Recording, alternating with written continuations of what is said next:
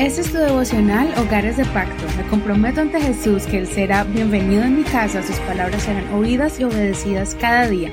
Mi hogar le pertenece a Él. Bendiciones en el nombre de Jesús. Vamos a comenzar entonces el devocional del día de hoy. Recuerda que ayer comenzamos el primer libro de Reyes, el primer capítulo, y hoy vamos a seguir con el segundo capítulo y el tema de hoy es el mejor consejo de un padre a su hijo. Y este es un buen tiempo para poder unirse con otros amigos, con otras personas. Cuéntales que estamos estudiando Primera de Reyes para que ellos se animen y también escuchen este devocional. Si quieres compartírselo, estamos en la red social Facebook, búscanos como Hogares de Pacto Devocional. También si quieres recibir las enseñanzas por WhatsApp, escríbenos al 1562-551-2455 para ser parte del grupo donde enviamos estos devocionales. Y también estamos en todas las plataformas de audio como Google Podcast, Apple Podcast, Spotify y cualquier plataforma para escuchar podcast. El mejor consejo de un padre a su hijo vamos a leer desde el verso 1 hasta el verso 12. No olvides leer todo el capítulo completo para que no te pierdas ningún detalle. Cuando se acercaban los días de la muerte de David, mandó a su hijo Salomón diciendo, Yo me voy por el camino de todo el mundo, tú esfuérzate y sé hombre. Guarda lo que el Señor tu Dios te ha encomendado para andar en sus caminos y guardar sus estatutos, sus mandamientos, sus decretos y sus testimonios, como está escrito en la ley de Moisés, para que tengas éxito en todo lo que hagas y en todo lo que emprendas, a fin de que el Señor cumpla su promesa que hizo acerca de mí, diciendo, si tus hijos guardan sus caminos, andando delante de mí con fidelidad, con todo su corazón y con toda su alma, jamás te faltará un hombre sobre el trono de Israel. También tú sabes lo que me hizo Joab, hijo de Sarbia, lo que hizo a dos jefes del ejército de Israel, a Abner, hijo de Ner, y a Amasa, hijo de Jeter, a quien mató derramando sangre de guerra en tiempo de paz, y poniendo sangre de guerra en el cinturón que llevaba sobre sus lomos y en el calzado que tenía en sus pies. Tú harás conforme a tu sabiduría, no dejarás que sus canas desciendan en paz al Seol pero mostrarás benevolencia a los hijos de Barzilai, el Galaadita, que ellos estén entre los que comen a tu mesa, porque se pusieron a mi lado cuando yo iba huyendo de tu hermano Absalón. He aquí tienes contigo a Simei, hijo de Gera, el benjaminita de Bahurim, quien me maldijo con una cruel maldición el día que yo iba a Mahanaim. Pero cuando él mismo descendió a recibirme al Jordán, le juré por el Señor diciendo, No te mataré a espada. Pero ahora no lo absorberás, puesto que tú eres un hombre sabio, sabrás lo que debes hacer con él, harás descender sus canas con sangre al Seol. Entonces David reposó con sus padres y fue sepultado en la ciudad de David. El tiempo que David reinó sobre Israel fue de cuarenta años. En Hebrón reinó siete años y en Jerusalén reinó treinta y tres años. Salomón se sentó en el trono de su padre David y su reino fue firmemente establecido. Hasta aquí la lectura de hoy. En ese capítulo David muere, pero antes le da un consejo claro a Salomón para que tenga un reino próspero y firme, y para que Salomón tuviera una vida llena de éxito. Primero, lo anima para que no decaiga su ánimo al sentirse solo sin el apoyo de su padre, en la ausencia de su padre.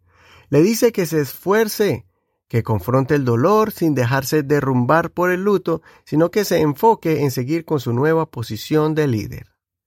También le enseña que debe guardar la palabra de Dios y la ponga en práctica. Si lo hace, tendrá la garantía de que todo lo que haga y emprenda le saldrá bien y con éxito.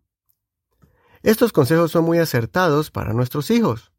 Niños y niñas deben escuchar y recibir estos consejos de sus padres, pero especialmente nuestros hijos varones, porque estamos viviendo tiempos difíciles, donde la sociedad de hoy está tratando de menoscabar la imagen y el rol del varón.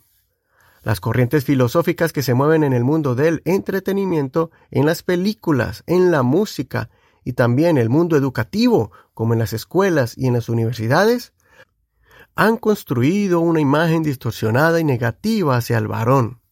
Es por eso que hoy debemos afirmar a nuestros niños de que ellos tienen la capacidad de confrontar sus pruebas, a que se repongan después de un momento de crisis, que expresen sus emociones y que también las puedan controlar.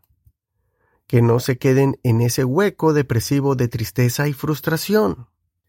Que se paren en la brecha, luchen por sus vidas y defiendan sus convicciones, que tomen la responsabilidad que Dios y la vida les pongan en sus manos y que lo hagan con honor.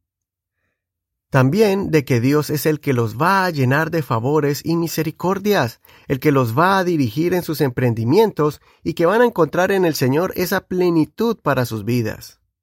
Es por eso que nunca deben apartarse de la gracia de Dios, que nunca dejen de congregarse, de estudiar la palabra de Dios, de escuchar los consejos pastorales y que construyan una vida de oración y meditación en el Señor.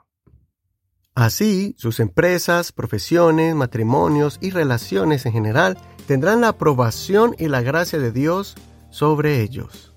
Que hagan un balance en sus vidas y no piensen que no basta con ser exitoso en una sola área, sino que Dios les ayudará para que hagan un balance saludable en el área financiera y profesional, la vida emocional y la vida espiritual. David sabía que Salomón haría un gran trabajo porque había visto que Salomón había desarrollado sabiduría. David murió en paz, sabiendo que Salomón estaba listo para ser rey y terminar los asuntos pendientes de David a pesar de su juventud. ¿Cómo sabía esto? Porque durante su infancia, niñez y adolescencia, David había tomado el tiempo para instruir a Salomón en la palabra de Dios, como podemos leer en los proverbios los consejos que él recibió de su padre y su madre. Preguntémonos hoy, ¿estamos inculcando a nuestros hijos a que escuchen las escrituras? ¿Los aconsejamos basados en ellas? ¿Estamos fortaleciendo el carácter de nuestros varoncitos y nuestras niñas? Soy tu amigo y hermano Eduardo Rodríguez. Que el Señor te dé mucha sabiduría y compartir estos consejos a tus hijos. Es aquí la reflexión del día de hoy, que el Señor te dé mucha sabiduría para que instruyas estas enseñanzas, estos consejos a tus hijos. Muchas gracias por escuchar este devocional, por compartirlo y también por el apoyo que nos das por medio de tus oraciones, tus aportes y así llegar a otras familias. En el siguiente capítulo vamos a seguir viendo ya la historia de Salomón y cómo estableció su reino. Bendiciones del Altísimo para ti y tu hogar. Este es un ministerio de la Iglesia Pentecostal en Hispana El Reino.